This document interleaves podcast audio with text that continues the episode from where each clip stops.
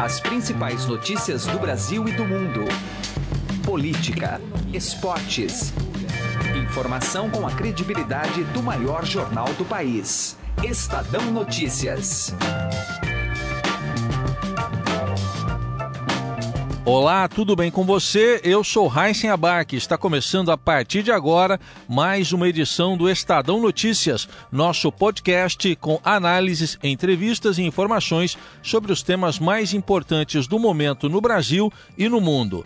O programa de hoje fala sobre os desafios econômicos que restam ao presidente Michel Temer nos próximos oito meses de mandato e de que forma uma área tão delicada para o nosso país responsável, por exemplo, pela geração de empregos, pode ser um fator determinante nas eleições. Para o economista-chefe do Banco Votorantim, Roberto Padovani, muitos dos processos que poderiam melhorar a situação do país passam pelo Congresso Nacional, como a privatização da Eletrobras. Mas, segundo o especialista, esse e outros temas delicados não devem estar na pauta em ano eleitoral. Ainda no programa, 10% da população de Boa Vista já é formada por venezuelanos que continuam cruzando a fronteira em busca de comida e tratamento médico. A repórter especial de saúde do Estadão, Fabiana Cambricoli, conta aqui no Estadão Notícias o que viu na viagem que fez à região. Ela conversou com Carolina Ercolim. E você pode ouvir e assinar o Estadão Notícias, tanto no iTunes quanto em aplicativo para o Android. E também pode seguir nas plataformas de streaming Deezer e Spotify. Em ambas, basta procurar pelo nome do programa no campo de buscas e passar a acompanhar todas as nossas publicações. Para mandar seu e-mail, o endereço é podcast@estadão.com. Ouça e participe. Estadão Notícias. Ministério da Cultura e Associação Tuca apresentam Charlie Sim e Itamar Golan.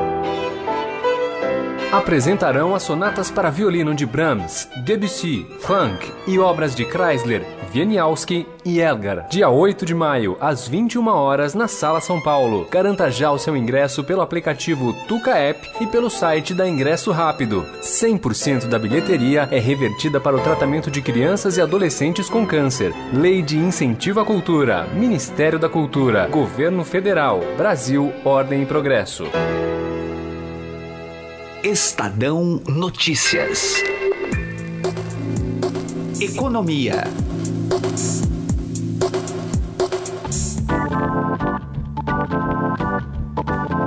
O presidente Michel Temer ainda tem oito meses de governo, num cenário que está conturbado por causa das eleições e com muitas preocupações até no mundo em razão da economia que tem provocado aí oscilações aqui no Brasil, no câmbio, também nas bolsas.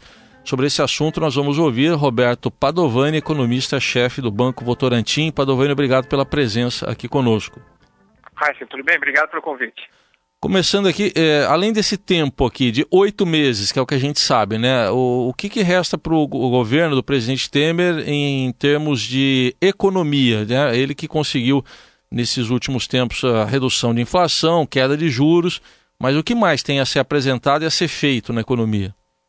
Assim, eu acho que em termos de avanços econômicos, eu acho que não tem muito espaço, não. É, a gente depende de agora de reformas no Congresso.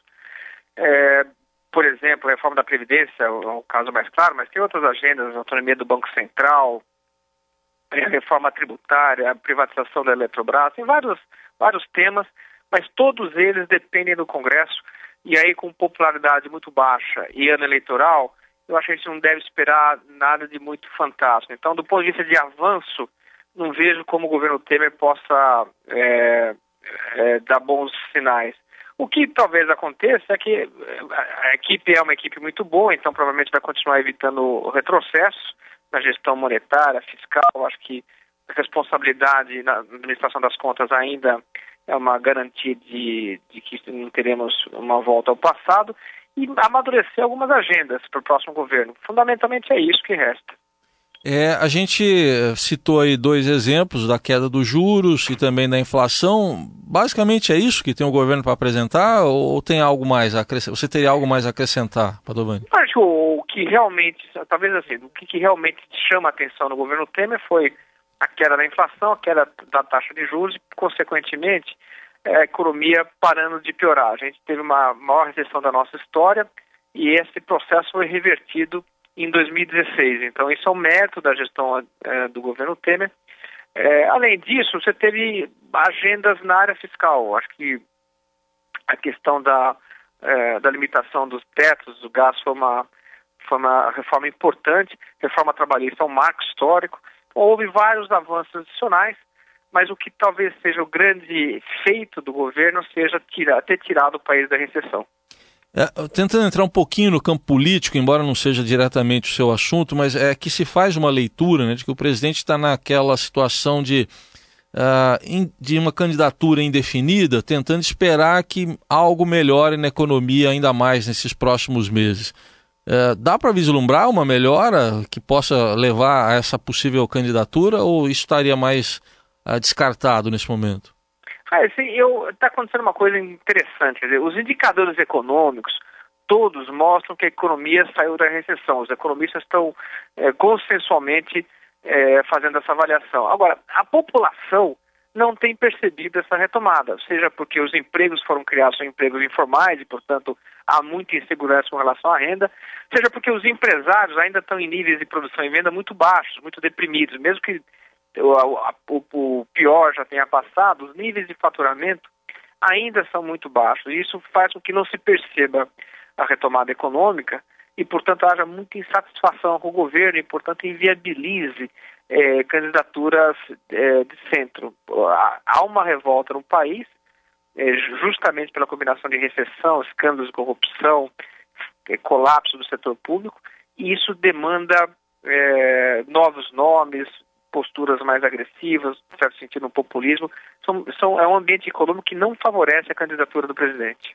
Estamos ouvindo Roberto Padovani, economista-chefe do Banco Votorantim, fazendo uma, um balanço da situação econômica do país nessa gestão do presidente Michel Temer e no que resta dela também, período de oito meses, período, Padovani, que vai coincidir em boa parte com a campanha eleitoral, uh, o, o que, que você imagina que vai vir para o centro do debate uh, no campo econômico, na campanha eleitoral?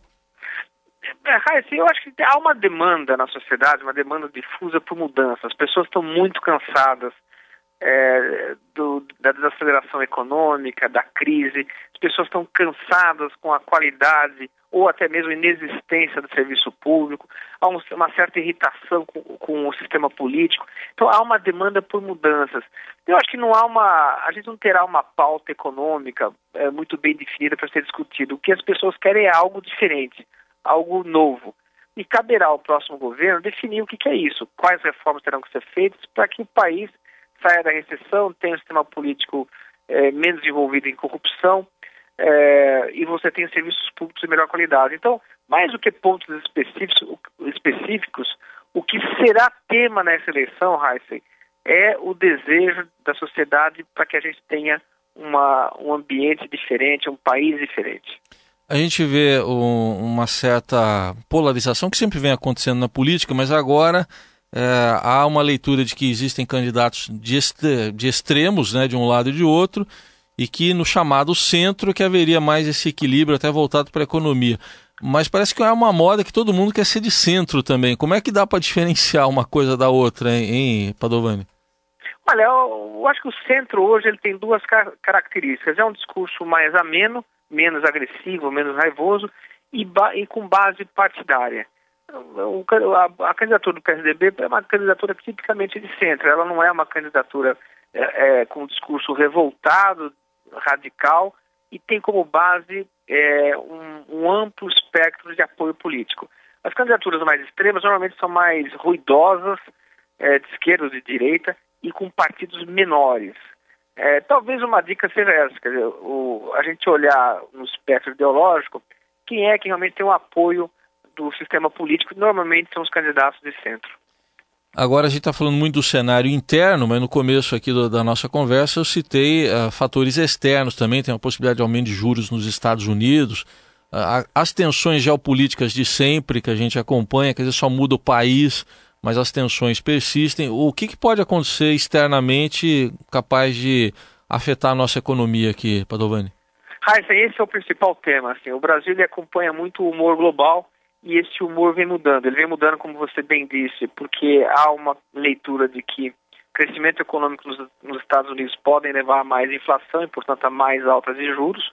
O mercado vem se posicionando com relação a isso, não há mais aquela abundância de, de recursos, de liquidez à disposição dos investidores. Os investidores são mais seletivos e contribui para essa maior seletividade o fato, como você também mencionou, dos riscos geopolíticos globais têm é, mostrar uma volatilidade intensa. Coreia do Norte, a Síria, são tensões diplomáticas, fechamento comercial nos Estados Unidos, Estados Unidos, populismo, eleições na América Latina. Então, o mundo politicamente ele está muito mais conturbado. Combinação de menos liquidez no mundo com um ambiente mais turbulento é, implica cautela dos investidores, seletividade. E aí, ah, normalmente, o que os, os mercados fazem é buscar proteção em mercados seguros, Estados Unidos, Europa, e os mercados emergentes, como o Brasil, tendem a sofrer. O Brasil sofre um pouco mais, porque nós temos uma situação fiscal complicada, nossa dívida está em alta e o quadro eleitoral indefinido. Então é um mundo complicado que vai encontrar o Brasil vulnerável. É, portanto, agitação pela frente. E a, agora, para a gente encerrar, para o Brasil entrar numa rota. A recuperação tem acontecido, mas ainda não daquela maneira mais visível e consistente, até para arredondar aí na, no período eleitoral, como você bem destacou. O que, que falta para isso? A gente precisa ter estabilidade macroeconômica. Esse é o primeiro passo, Heisen. E para isso, a, a, a, dívida não pode continuar subindo, a dívida do governo, a dívida pública. Para você resolver a dívida pública, só há é, dois caminhos. Primeiro, fazer uma reforma do funcionalismo e, segundo, fazer uma reforma da Previdência que realmente estabilize, é, você controle as despesas, gere caixa para o governo poder estabilizar a dívida. Sem essa ancoragem da dívida, o, o, as variáveis como o câmbio, taxa de juros, inflação, elas, elas ficam imprevisíveis e ambientes imprevisíveis, Heisen, não favorecem investimento, é, emprego, consumo, crédito. Portanto, a gente tem que estabilizar ah, o ambiente econômico do país e o primeiro passo para se fazer isso é se mudar a Constituição para que o país seja obrigado a gastar menos e, portanto, estabilize sua dívida. Nós ouvimos Roberto Padovani, economista-chefe do Banco Votorantim, fazendo uma avaliação do governo Michel Temer no campo da economia, projetando aí esses próximos meses que envolvem pela frente uma campanha eleitoral. Obrigado, Padovani. Até uma próxima oportunidade. Obrigado, Heisen. Estadão Notícias. 10% da população de Boa Vista já é formada por venezuelanos que continuam cruzando a fronteira em busca de comida e tratamento médico. A repórter especial de saúde do Estadão, Fabiana Cambrícoli, esteve na região e conversou com Carolina Ercolim sobre o assunto. Deixa eu falar sobre a realidade dos venezuelanos que estão cruzando a fronteira do Brasil e chegando até Roraima, especialmente até Boa Vista, com o olhar de quem passou por lá nos últimos dias, agora em meados meados de abril, e trouxe diversas reportagens para o Estadão, né, para o portal do Estadão. E a Fabiana Cambricoli aceitou o nosso convite, está aqui no, no podcast para conversar conosco hoje. Tudo bem? Tudo bem, Carol.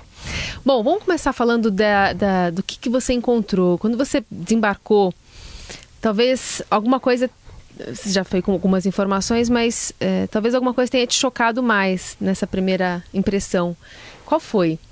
Olha, é, embora a gente veja todas as notícias nos últimos meses sobre a situação dos venezuelanos é, e, e, que eles estão lotando abrigos e mesmo as praças públicas, né, os venezuelanos que não estão encontrando vagas em abrigos, é, o que me chocou mais foi a condição que eles estão vivendo nessas praças, porque os, nos abrigos, só para é, contextualizar um pouco, tem cinco abrigos em Boa Vista, acho que agora abriu o sexto, é, mas na época que eu fui tinham cinco, todos são organizados pelo Exército com apoio de algumas ONGs e tal, e com o governo de Roraima e a Prefeitura de Boa Vista.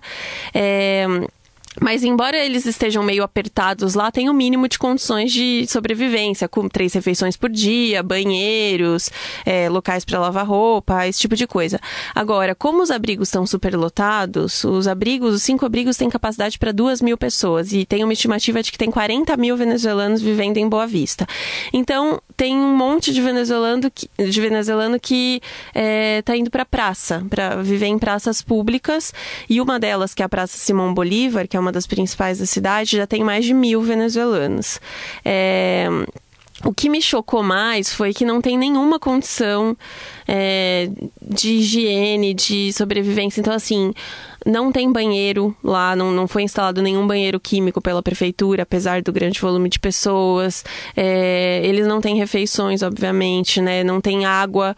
É, infelizmente, por causa do, da situação que eles estão tomando vários espaços públicos, eles estão enfrentando a resistência de alguns moradores. Então, por exemplo, os comércios ao redor da praça fecharam o registro da, das torneiras para que eles não pegassem água então, é, famílias, crianças vivendo nessa situação num local, num, num, local assim que é com muita sujeira. Tem alguns que não tem nem barraca, então eles improvisam ali um local para dormir com lençol. Eles têm que andar quilômetros até um rio, que é o Rio Branco, para tomar banho às vezes e lavar roupa. Então, assim, isso foi realmente o que mais me impressionou, porque é uma condição de não tem nenhuma dignidade naquilo, sabe? E conversando com as pessoas, muitas delas são pessoas que na Venezuela tinham casa, carro, emprego e fugiram da fome mesmo. Então, às vezes eles falam: "Ah, pelo menos aqui a gente tem como conseguir algum alimento, porque tem doação, porque o alimento não é tão caro, porque a gente não é tão afetado pela inflação como eles são na Venezuela", mas a, a condição de vida realmente é assim muito precária. E, e eles chegam é, muitos não têm dinheiro nem para ônibus, chegam às vezes a pé. Um dos destaques que você coloca é inclusive uma fala do Francisco de Encarnação, que ele andou 12 horas para cruzar a fronteira, é isso, né? É, na verdade ele estava no começo do percurso, né? Uhum. Coitado, ele e a família. Salimos há um dia de, de Barcelona e ahorita estamos aqui em frontera de Brasil, pues. Eh, duramos 12 horas. ¿Y ahora qué, qué están intentando hacerlo? O sea, ¿para dónde quieren ir? A Boa Vista. Uh Boa Vista, a ver si conseguimos trabajo. É porque a fronteira mesmo da Venezuela com o Brasil fica no município de Pacaraima. E esse município, ele fica a mais de 200 quilômetros de Boa Vista. E ele é super pequenininho, assim, tem 12 mil habitantes, então não tem condições de receber e de, de oferecer emprego para esse contingente de imigrantes, né? Então a maioria tenta ir para a capital do estado. Só que a passagem de ônibus custa uns 30 reais e o táxi custa 50 reais por pessoa, de Pacaraima para Boa Vista. E tem um monte de imigrante que não tem esse dinheiro, assim, eles juntam a gente até colocou, é muito triste, porque eles juntam todo o dinheiro que sobrou deles é, na Venezuela, chegam na fronteira, trocam por real, e como o Bolívar, que é a moeda venezuelana, não, não tá valendo nada, assim, tá muito desvalorizada, é, o Francisco Encarnação, por exemplo, que foi o imigrante que você citou, ele trocou todo o dinheiro que ele tinha e sobrou, é, sobraram 24 reais. Então, todo o dinheiro é. que ele tinha de economias na Venezuela. Exatamente, porque praticamente ninguém mais lá tem economia, né? Só para ter uma ideia, assim, o salário mínimo deles hoje, eles dizem que dá para comprar no máximo dois pacotes de arroz não dá para comprar um frango inteiro. Então eles trabalham um mês inteiro e não conseguem garantir a comida de dois dias. Então, mesmo quem tinha uma reserva, essa reserva não está valendo nada por, por ser na moeda local. Então, no caso dessa família, o Francisco estava com dois irmãos, com a esposa e com uma filhinha de um ano na estrada, que é a BR-174, que liga as duas cidades. Mas, é, assim como eles, assim, é muito chocante. A gente passa pela estrada, tem um monte é, de imigrantes caminhando pelo, pelo acostamento, com a até com uma mochilinha com as cores da Venezuela, uma mochila característica, não sei se é dado lá pelo governo, mas você vê que quase todos os imigrantes que a gente via eram de fato venezuelanos que estavam fazendo esse percurso a pé. E são quase cinco dias de viagem, num sol super forte, porque naquela região, mesmo agora que não está no verão, são, sei lá, 30 a 34 graus em média no período mais quente do dia, né? Então é uma situação bem complicada. Você também cita a história, a gente vai ver aqui um trechinho da Anne Garcia falando que. É enfim, ela estava desesperada por tratamento médico. Ela tem, inclusive, uma perna amputada. E, e ela diz que só espera que ela seja aceita no nosso uhum, país. né? uma, uma, uma frase bastante chocante. E, e ela, no, no final das contas, ainda assim acha que aqui está melhor que lá. Sim. Bueno, de Brasil espero todo. que me ayuden, que ayuden a, a, a nuestro país. ¿Ves? Que nos sigan ayudando como hasta ahora lo han hecho, porque no, no tengo quejas de este país, me han brindado mucha ayuda, mucho apoyo, ¿ves? Bueno, eso, que nos sigan ayudando. Eso es lo que espero de este país, que no nos den la espalda, que se recuerden que tenemos nuestros familiares allá, que queremos seguir adelante. Eso es lo que espero de este país. Exatamente, mas é, é isso mesmo, assim, quando a gente vê as condições que eles estão vivendo e ainda assim eles falam que aqui tá melhor do que lá, porque eles têm a possibilidade de comer, a gente consegue imaginar o que eles estão passando lá. Uhum. E no caso da Anne, além da, do alimento, ela é, veio para cá por, em busca de tratamento médico, porque ela tem uma doença crônica, chama osteomielite, é, e ela precisa tomar antibióticos para o resto da vida e precisa de um outro tratamento que é mais complexo, que chama câmera hiperbárica, e ela não consegue isso na Venezuela, porque se na Venezuela eles não estão tendo condições nem para comprar comida, imagina remédios e outros tratamentos mais complexos. Então ela veio para o Brasil em busca desse tratamento. Infelizmente, em Roraima não tem esse tratamento disponível, então ela tá, ela fica no abrigo, ela, como você disse, ela tem uma perna amputada, que foi uma das consequências da doença, enquanto o marido dela fica o dia inteiro nas ruas de Boa Vista tentando achar um emprego ou um